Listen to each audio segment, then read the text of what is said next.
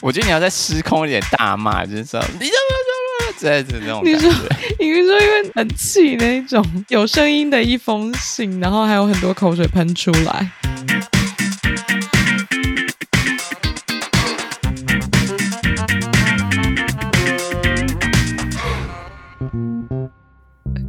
嗨，大家好，我是恋爱高手的朋友的朋友乌马，我又出现啦。哎、欸，对，上次你有没有恋爱朋友之后听到节目之后跟你讲说，哎、欸，就是那个恋爱朋友的朋友。我跟你说，我身边太多这种恋爱的 鹏鹏，透过网交恋爱的鹏鹏，或者是还有结婚了的那种，所以网交达人、网交大师，大家都是赞。嗯，好。对，所以没有，目前还没有任何朋友说你出卖了我之类，跟你做反反应。目前还没，这样我应该失去很多朋友。但还好，因为大家都这样，哦、所，以所以我就觉得还好。网交。对对对，这是平常心看待就可以了。这是一件很广泛就是拿来交友的一个媒介。嗯，没错。但你觉得网交跟约炮的比例大概多少？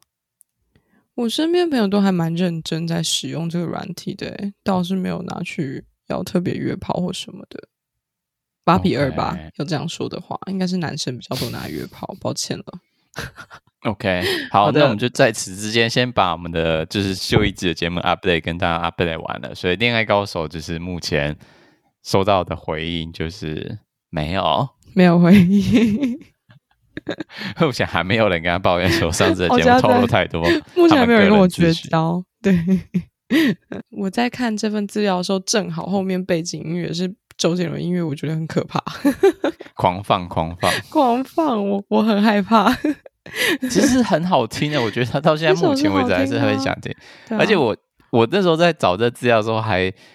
就跟你一样，在看边看之后就边听周杰伦的歌曲。我很害怕大家现在听到这一集的时候，就马上把这节目切掉，然后跑去回去听周杰伦的。爱在西元前。听周杰伦，对，或者范特，我我以为你要就是中间穿插一下那个，就是放一下周杰伦的歌音乐进来。我们我们不不、啊、不行，那种版权、啊、不行，那是版权。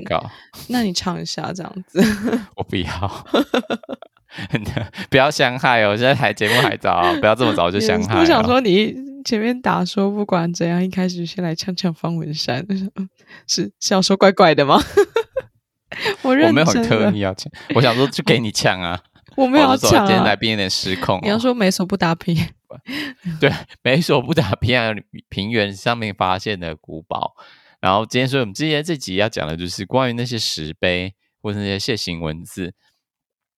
都是在记录些什么东西？然后究竟它跟博物馆、汉摩拉比法典跟美索不达米亚米亚平原，就是有一种很类似的 tempo，让你会搞混。就是字很长以外，然后就是常常会讲讲到一半，就我到底有没有讲错、啊？这个字到底有没有讲？我到底在讲哪一个？对对对，对讲到就是我我的唱唱歌越越来越模糊了，就跟周杰伦一样。所以你知道汉谟拉比，你讲到汉谟拉比法典或者是美索不达米亚平原的时候，你会想到的是？就想唱那首《爱在西元前》。我之前跟我邻居吵架的时候，就是他们在楼上就是大吵大闹的时候，我就开始大声的唱。爱在西元前，后来发现蛮有用的。你赢了是不是？也没有谁赢，就是他们可能吓到吧，就是楼下在起笑。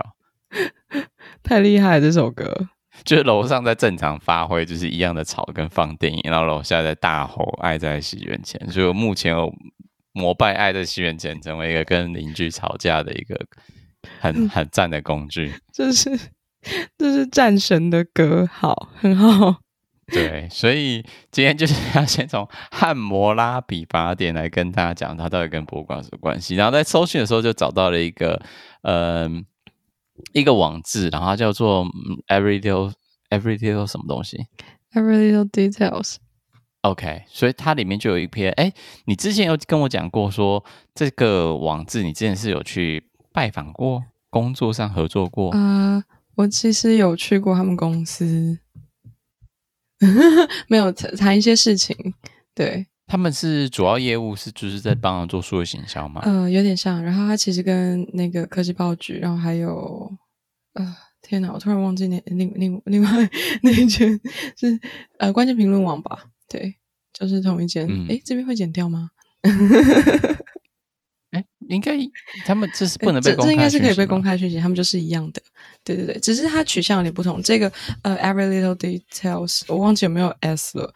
嗯、呃，它比较偏向生活人文风格。然后风格呃，关键评论的话，企业策略、新闻政治，然后科技报局可能就是一些呃新颖的时事，然后也。也是，对对对 对，就是这样讲，或者一些新的什么机器产生了，然后你可以去看看，这样。越听起来越像在 帮他们广告，但本本人并没有想要帮他广告的意味。最主要是因为他们之前跟呃原点出版的一个书籍有做合作，那这本书叫做《罗浮宫给世界的艺术课》，所以也就是这本书主要是。在描写罗浮宫里面的文物，那汉谟拉比法典就是一个收藏在罗浮宫里面的一个大石碑，所以这篇文章主要就是要反呛方文山，也就是《爱在西元前》的作词者。他的标题啊，应该标题就是在蹭方文山的图。他的标题是什么呢？乌马，从《爱在西元前》的歌词看来，方文山应该没去过罗浮宫，看过汉谟拉比法典。对，然后他的歌词是什么？为什么他歌词会被这样挑毛病？如果大家有听过或看过他的歌词，就会看到一个很呃，我要从哪里？好，你可以从头。我从头好。古巴比伦王颁布了《汉摩拉比法典》，刻在黑色的玄武岩，距今已经三千七百多年。你在橱窗前凝视碑文的字眼。我却在旁静静欣赏你那张我深爱的脸。哎，大家有没有脑补开自己脑补起旋律出来？其实我刚刚边听你念，我就觉得我自己有在脑补那个。我不能唱。好，对，就是不能唱，怕被告。但是就觉得，哎，好像那个旋律可以自己脑补起来。这个篇篇文章里面贴出来，就是贴出来一个文物的展示图像，就是没有橱窗。它就是放在一个柱子旁边的另外一个柱子，然后就是用几个绳子把它围住而已。它真的非常的非常的安全。他们呃怎么讲？心里觉得这颗石头会很安全，所以只用了一个很矮的绳子把它挡住。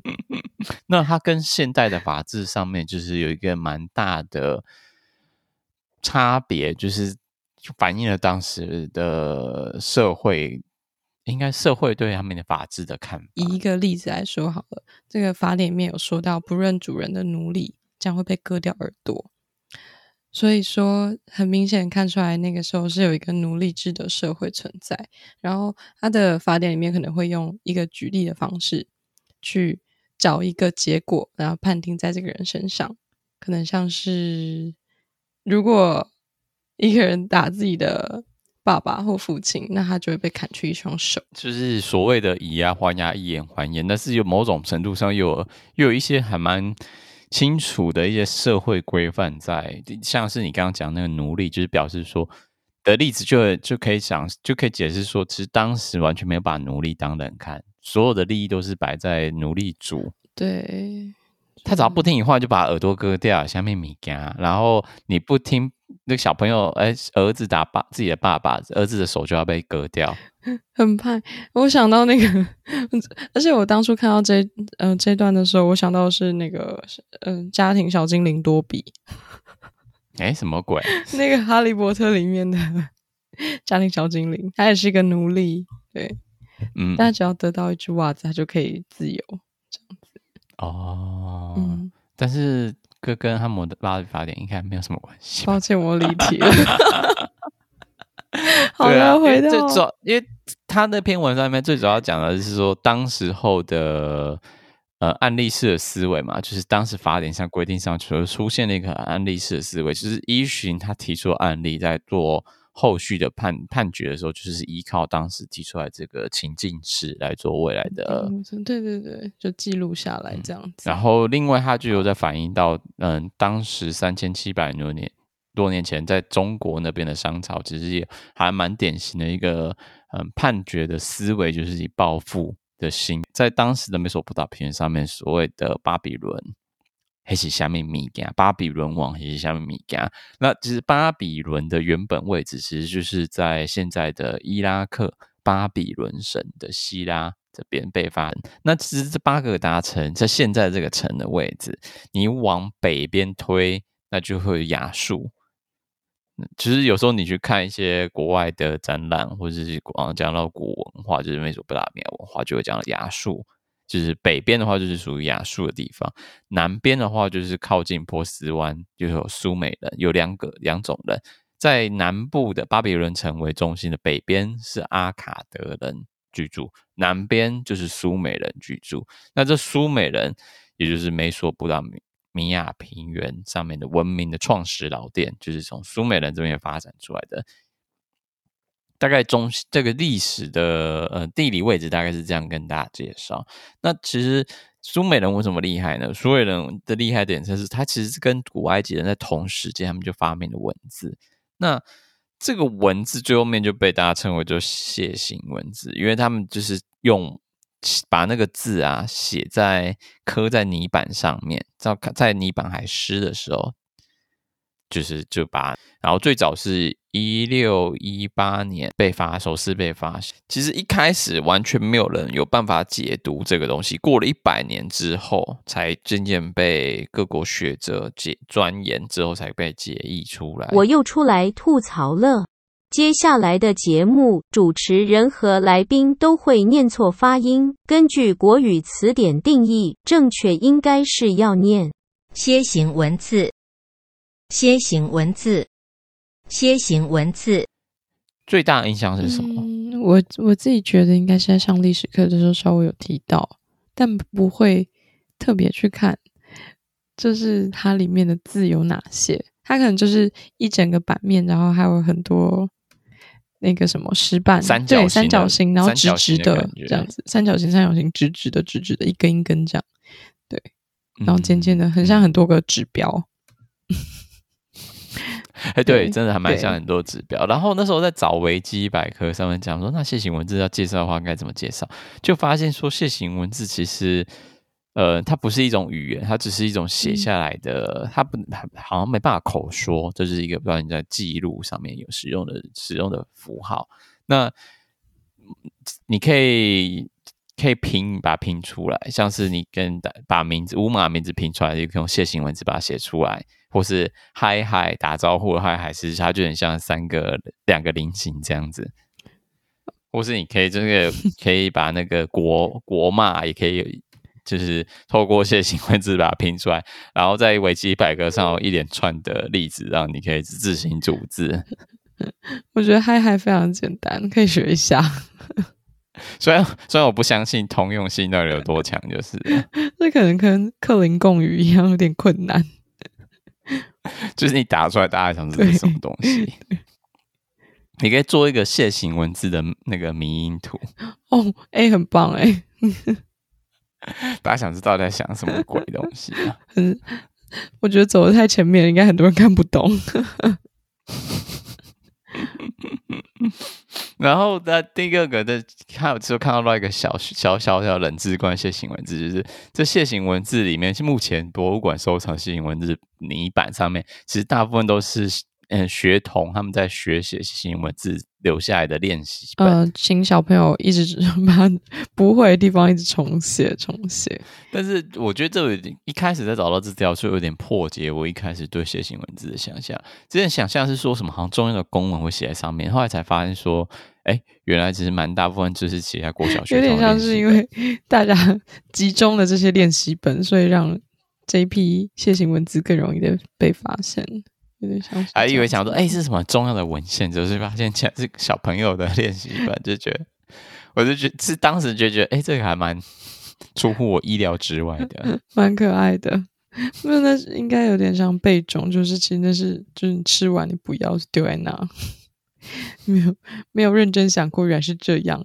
对对啊，那除了内容说很多。国小学童的练习本在练习那个单字，重新练习啊，重新复写单字以外，另外还有很蛮多，就是其实一开始在一九七九、一九七六年的时候，一个考古学家 J.J. 范迪克，然后那时候就发现很多就发现一群损坏的石碑。那这石碑是其实是公元前一千五百年时候的一个学生巴比伦学生写的，但后来这学那个石碑之后就坏掉就不见了。但当时他就有拓印，就是翻印了这个石碑上的内容。然后过了很久之后，学者 Michael Stracke 跟 Nathan Wasserman 之后，他们就研究了这些到底留下来的记录，就后来就发现说这些东西。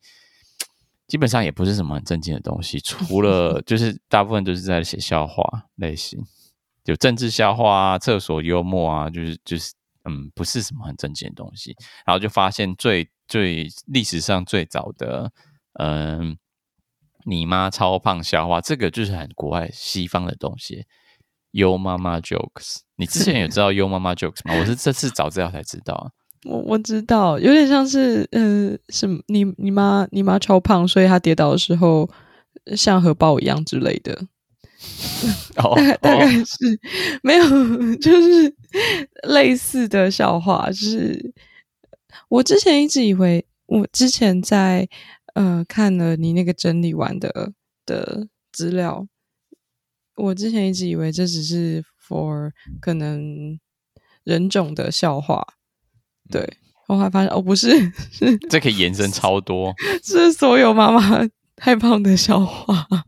这好像最多是以肥胖为主题的笑话最多。像你刚刚讲了一个例子嘛，然后对网友找到例子是，哎，你妈超胖，她是报体重的时候，我都以为她在讲她的电话号码，表示说那个已经超过七位数之类的。对。太可能，但是台湾这边就有一些单口喜剧演员就把它延伸到变像女朋友是路痴，就是以女朋友为主题，就把从那个妈妈把改成女朋友。他那例子也蛮好笑的，你可以跟大家介绍一下。好，我女友是一位超级路痴，她之前说要去 Seven Eleven 买宵夜，到现在猎人都完结篇了，还没看到她。就是以这种很夸饰的讲法来形容女友，就是做搞笑。但还没，但还没完结篇。对，到现在还没有，还没回来，女友还没还没回来，对，还是没有回来，也还没完结篇。但是最最有趣的是，这个是公元前一千五百年前就有这种莫名其妙的幽默，为什么不是你爸呢？我我是不是去找有没有什么 Yo Papa Jokes 之类的？Yo Papa Jokes，对。说不定有，对，我再贴给你，感觉蛮好笑的。然后好了，先讲石板。那其实前半部我们两个已经先聊了到巴比伦文化，巴比伦文化是什么？那为什么当时会出来有楔形文字？那楔形文字是什么？那最后就讲到中间呐、啊，应该讲中间就讲到说，为什么今天要做这主题？其实一开始我是先看到了 Discovery 频道的小编有 po 出来一个讯息，然后那个讯息就在讲当时候。在西元前一千前一千七百五十年的时候，就一个泥板，然后这是大英博物馆，是来自于那主要的点就是在讲抱怨，就是客人在抱怨说那个金属商卖给他的品质不好，然后还送错地方，然后导致他们交货延迟的抱怨，他就给他出了一个烂货，然后还讲说、嗯、Take it or leave it，然后说这这超凶，他非常的。哎，如果你网络网络拍卖卖家对你讲这个，应该会气炸吧？得要就是检举他申申诉，然后给他一颗星，然后让大家都知道，然后截图放上去，这样。所以他第二段还不是就做这件事情？对，他是他第二段就做这件事，他就在讲说你你态度这么差，你把我当成什么人？你居然敢用这种轻蔑的态度对待像我这样子的人？我派出我们一样有教养的传信人。用我之前存在你那边的钱去取货，但是你让他们空手而回多次，并且通过敌人的领土，但还是用这个方式来轻视我。在迪尔穆恩交易的商贩中有任何人曾经这样子对待过我？只有你用这种轻蔑的态度对待我的传信人，就欠你那么一点点钱，你就可以如此毫无拘束的表达我？我觉得你要再 失控一点大骂，就是说你怎么怎么这样子那种感觉。你说，你说，因为 只有你就是轻易嘛，很气那一种，有声音，就是讲到口口齿不清，有声音的一封信，然后还有很多口水喷出来。对，然后第三段还第三段继续在风口浪在骂人呢、啊。对，第三段主要是讲的是要他赔偿嘛，他就想看在这些零头上，你是怎么对待我的？你已经把我的钱丢到别人底特，不不不之类的，反正也只是打骂大骂特骂。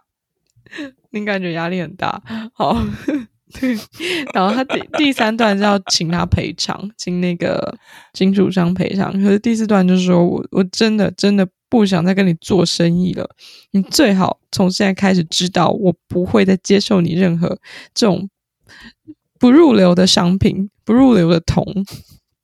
他这样还撤诉拿东西拿回来吗？就是想说不，也不做商品，不做交易，那这样他就是那也不用还你钱啊。对啊，有点像是我们要跟我们要跟你再多拿钱了，我们就此一刀两断，别过了。这样，为什么我会提到前面的楔形文字跟讲到巴比伦时的泥板？其实原本就是要跟大家介绍说，大英博物馆里面收藏的这个古巴比伦的泥板上面就有一个世界上最早的刻书记录。那其实在呃大英博物馆的线上资料库里面可以找到这一个泥板。那第二个部分讲到泥板，后来就渐渐发现说，这件古巴比伦时代泥板好像似乎并不是这么的单纯。除了上面有刻数跟一些过一些无聊的笑话，还有一些小学生的练习簿以外，更多的是一些莫名其妙的朱。所谓的朱文呢，右边是左边是言部，右边是朱砂的朱。那朱文的话，表示把比敌人或者你讨厌的人的名字写在泥桶。泥俑或是陶器上面，或是泥板这些东西拿来作为诅咒之用的诅咒石板，随着巴比伦时代演进，这些东西就渐渐的传到其他的古文化之中，像是嗯希腊罗马时代这些渐渐都有，甚至到后来到英国有看到一些诅诅咒石板的存在。啊，在雅典里面有发现很多咒语，都是指一些法庭案件，然后比如说诅咒对方被告的人，或是要求他在法庭上面失常啊、忘词或是头晕等等的。然后还有一些像色情捆绑咒语，直接讲起来好像这个必须要解释一下色情捆绑咒语到底是什么东西。呃、我刚看了一下，它比较像是一个可能平常有可能你单恋他、啊、这样子，有点像爱情捆绑咒吗？就是你是单相思，对，或是一个没有，就以单相思的话，就是希望他爱上你嘛；以一个没有爱的婚姻而言的话，就是希望对方不要离开你。哦，对，我觉得你解释的很好，就是求求你留下来，不要不爱我之类的，大概就是你希望对方继续爱你。但是在那个谁，在研究古希腊诗歌宗教魔法相关领域，现在任教于芝加哥大学的 Christopher 啊法法拉法拉诺，他认为呢，这些东西其实有男女之间的差距，在男生使用这些色情的捆绑作为，大部分都是要激发对方的对他的兴趣。或是就是让他们的那个嗯爱情比较有热情一点，就是嗯高涨一点，就是死灰复燃的爱情之类的。嗯、但是在女方的话，就是感情法术，万一他不爱我怎么办？就会有一有有感觉比较像是性别的差别、呃，后期跟就是预先使用。的差别，或是在感情感情时没有变差的时候就可以开始使用的感情法术跟激发激诱发激情法术，男性就诱发激情。不是所有石板都有包含个人的姓名哦，因为有些事你可能就像呃你在写一个甲方跟乙方的合约好了，它上面会有一条线，然后让你填你的名字或是对方的名字。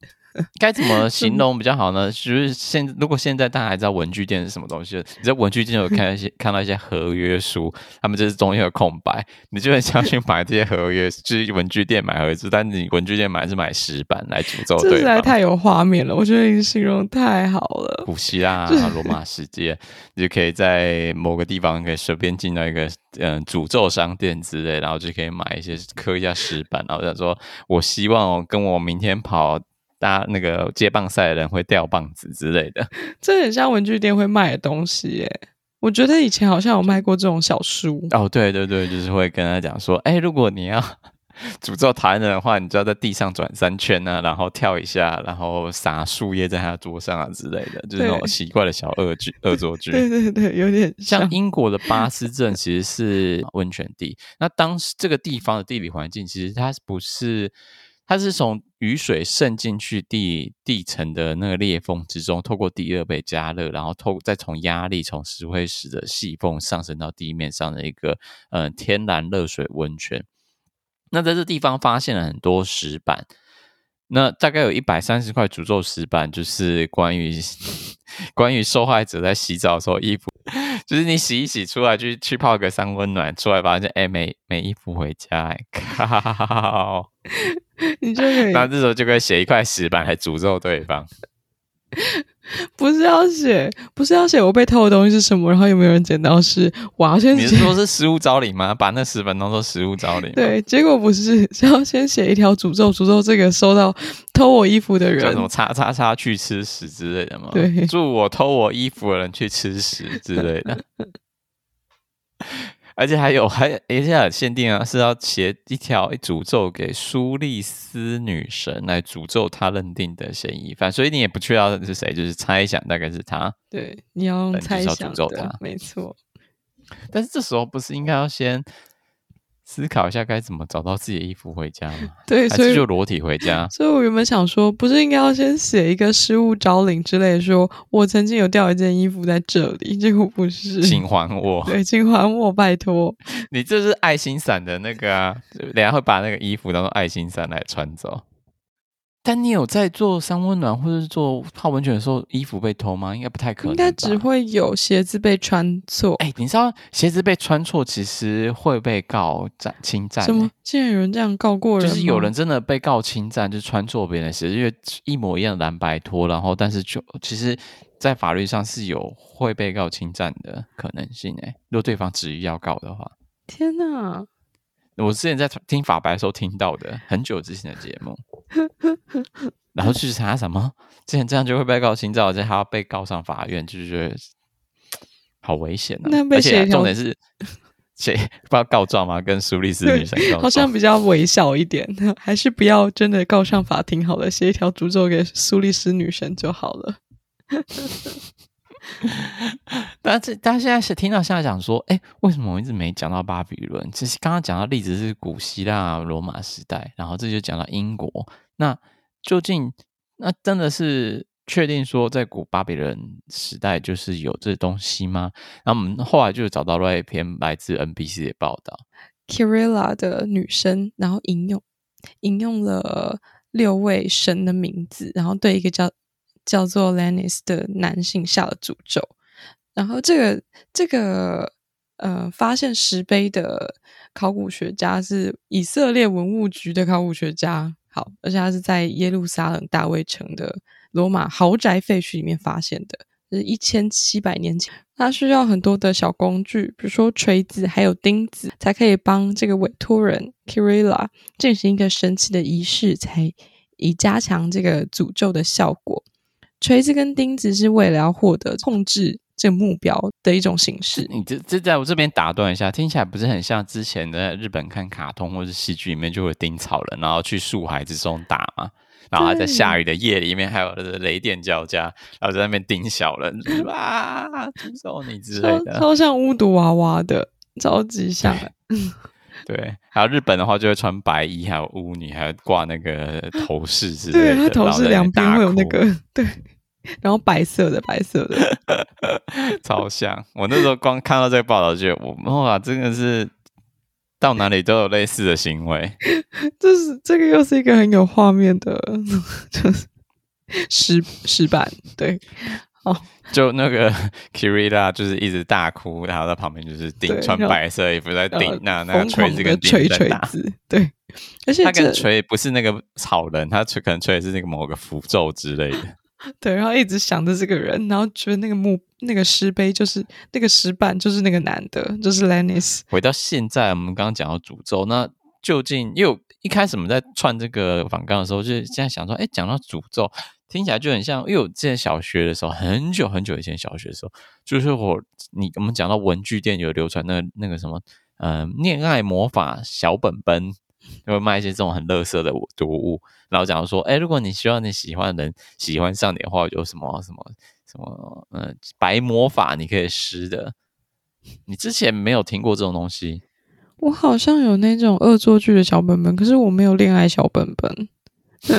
恋爱小本本，好，那那如果不不管这个的话，那你有没有听听过有朋友跑去求月老？可是会有那种呃呃，有朋友说，比如说你要把这个红线，呀每一间月老庙的那个你带来姻缘的方式不太一样，有一种要抹一些石灰粉在你的脸上啊，然后或者是有些是你的红线要掉了不见了，那就是姻缘要来了。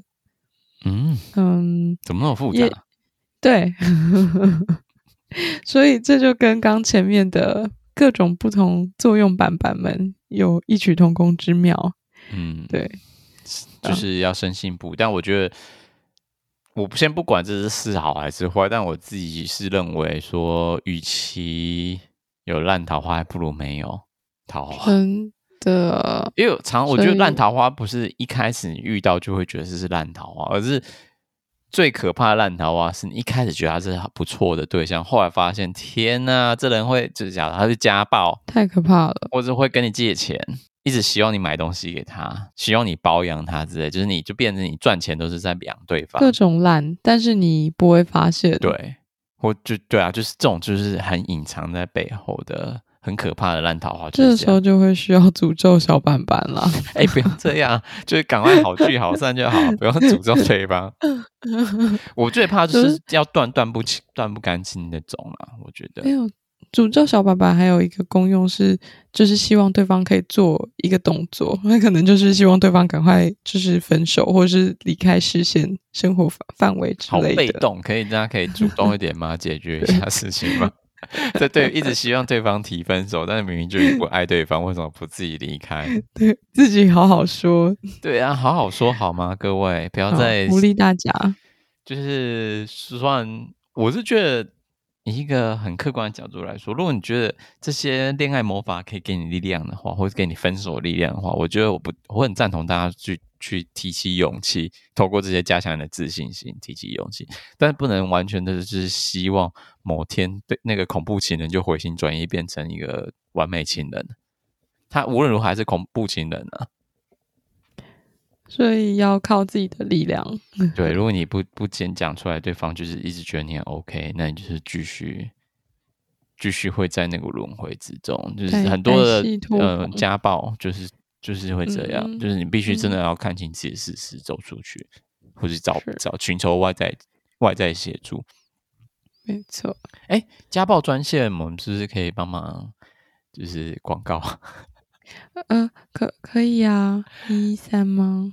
嗯，那如果大家有需要，或是觉得自己就是被对方情绪勒索啊，或是有觉得自己深陷在一个比较不利的情境之下，或许你不觉得是家暴，但你可以打这个专线，或是在网上搜寻家暴专线，去跟对方谈一谈也好。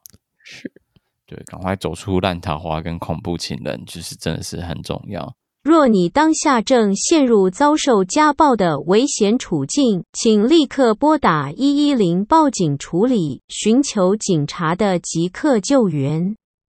如果没有当下人身安全的危险，想对自身情况咨询或求助时，利用一一三保护专线来咨询，看要怎么保护自己和其他家人。讲到恋爱魔法，突然变得很正向。好。因为没有那样，我真的很乐色啊！个这个我来看的话，真的很乐色啊。讲一点比较实际一点的。另外还有找到了一个资料是玛雅玛雅文化的那个治疗心碎的魔法。我对这个个人觉得还蛮有趣的。对，这个其实蛮温暖的诶。我觉得它是一个很正常。就先不管到底是什么东西。就是它虽然是以魔法的外表作为包装，但是以理性的观点来看，它整个做法其实就可以有一些蛮，我个人是觉得是有科学科学根据。你可以跟现在大家介绍一下，这是玛雅疗法治疗心碎的玛雅疗法在讲什么吗？它其实有分五个步骤，然后是祈祷、药草皂，嗯、药草的浴，然后药草茶、熏香。然后还有一个是最后要吃一点 生的南瓜子或是烤的南瓜子，去曲解排解你的悲伤。所以，呃，我我觉得，我觉得它的步骤很温和，所以很适合真的面对一个心碎的人。而且，它的呃状态一到五其实都还不错，是因为可能。你会暴饮暴食，你会忘了就是照顾好自己，或者是你不吃饭这样子，会很极端。你刚刚讲到第一步祈祷，祈祷的，我个人觉得这个不错的原因，是因为我先不管祈祷，你到底要祈祷什么鬼东西，就就是一个分析技术的人的我来讲，祈祷其实蛮重要，就是变成说你自己要内心要反思到底是自己的状况，就刚刚跟乌马讲的一样。那第二个药草藻的部分，其实我觉得它蛮蛮蛮蛮多蛮妙的一点，是它它也是很强调在于冥想啊，静下心来，就是反就是回归到自己到底，就是反思到自己之前发生什么事情。另外就是它还蛮多很多正向的仪式，让你就是像说感恩植物啊之类，就是有点转移注意力的方法。嗯、其实我跟很多。很类似仪式的行为，其实蛮多都有很多心理治疗的。其实就是一直让你自己正向，然后关怀自己，然后让自己的状态变好，主要就会是这样子。嗯、对对。另外吃，他讲说玛雅人会吃生那个烤的南瓜子啊，其实南瓜子对健康来说也是很好，嗯、尤其是男性而言，女性也是有啦，但是男性的话，好像是摄护线那边。会有蛮有帮助的，哦、就泡一些药草澡，其实大家都会讲说，嗯、呃，什么芳香疗法啊，这可能药草澡这些，就是在某种程度上有一定的民俗疗法的成效在上面。所以个人来讲，就是你讲温和，就我觉得是很 OK 的讲法。对，嗯，就是以先不管那些很仪式性行为的宗教感。那以一个比较理性的方式来看，他这些治疗心碎，所谓治疗心碎的魔法，还有这边我就有注意到这些东西，就有点类似我之前听过悲伤五阶。其实第一阶段是否认，就是我不相信这发生在我身上，我不相信他竟然不爱我之类的，就是他先否定事情的发生。我们都会先否定说，我不觉得这这这这绝对不是真的，我不相信这真的发生在我身上了。拜托，请告诉我这不是真的。对，这或或是怪对方。假如说事情可能不是发生在你身上，就是说为什么不帮他？你这样都是全部都是你害的，因为你不帮他，所以他才会这样子。就是已经否认，已经承认这事情也发生。第二个就变成愤怒，就开始怪罪于其他人，因为他已经愤怒完了，他是在想说，那有可能有。让结果不要那么坏嘛，然后觉得拜托，希望老天爷怎样怎样，拜托让我活到孩子成结婚成家好吗？或是嗯，我亲朋好友少当初少抽一点烟就不会这样了。对，大概是像这样，有点类似祈祷希望的的概念。所以从刚刚的否认，然后一直到愤怒、讨价还价。这三个阶段要进入第四，对，因为事情已经发生了，所以最后就是有沮丧的状态。没有他，我再也不想活了。我觉得我真的不行了，我觉得我真的受不了了，就是沮丧到一个程度，也放弃讨价还价了，也放弃说，不然我我不然不然我就少赚一点，他就会回来之类的。真的，就是我少工作一点，多陪他一点。但后来就是直接就是放弃，就变沮丧，depression。对，但来不及了，嗯、所以 depression。但是这部分其实是在这文章里面讲到说，这是这是沮丧这一段的那个悲伤经历中，是算是最危险的一个地方，嗯、因为它毕竟是已经对整个情况死心。没错。所以人会变得非常的脆弱跟消极，也就是因为这样子，很多人会走不出这个关卡，然后就会选择。一些嗯比较负面的做法，对，比较不好的做法。这时候就是希望大家还是要打张老师专线，跟其他人聊一聊。如果遇到困难或是想不开，别害怕求助，试着拨打以下电话吧：卫生福利部安心专线一九二五，生命线专线一九九五，张老师生命专线一九八零。所以他对方，你说你打那通电话，他没办法跟你讲什么，但毕竟他会倾听你讲的话。对。沮丧结束之后呢，当时候一定会有一个一个点，然后就会接受这样的事实。所以最后一个点就是接受，嗯、已经体悟了，发现嗯，我会变好的，这件事情已经发生了，我可能就会学到我 lesson learned 之类的。其实这边有一个还蛮大的重点，我觉得就是要学会放下这这四个字。没错，就是怎么样怎么样。的人生就是会有要放下的那个的要学习的点，那怎么放下，怎么继续往前进，变成是嗯常常要面临到的功课。那也就是最后一个悲伤五阶段的要接受，要怎么继续往前走？因为如果你一直没走到第五阶段，就是一直卡在第四阶段，那就不会有新的人生，也不会有后续的人生。就是在那个点，你不可能在那边画帮自己画一个句点。对，所以还是要懂得懂得放下，重建生活。对，这就是。嗯呃，我们刚刚讲的里面的资料是使用到之前在泛科学没有提到的，悲伤不是尽头，只要你愿意继续往前走。浅谈悲伤五阶段，那这是杨千怡心理职能治疗师他所刊登的文章。那如果大家有兴趣，可以到泛科学来寻找这篇文章来看。那我们刚只是简介而已。嗯，这篇非常的。实用，嗯，希望大家还是回到，如果有遇到家暴的话，就是，或是你觉得自己可能在一些亲密关系之中遇到一些瓶颈或者障碍，或者觉得你觉得有点不是很对劲的地方，就我觉得会建议大家去跟他聊聊。另外就是，如果你觉得走不下、走不过去，或者遇到一些很沮沮丧的一些人生状态，也不妨就是考虑跟其他人聊聊，看你心里的感受。就可以打造老师专心来寻求专业。嗯，那最后一个部分，最后最后最后一个部分，也就是说，假如说你现在要，嗯，这样问好吗？嗯，你现在要下诅咒咒语的话，你觉得你最有可能会这些比较鸡毛蒜蒜皮小事的诅咒咒语，你大概可能最多可能会诅咒什么东西？嗯，股票失利啊，股票投资失利。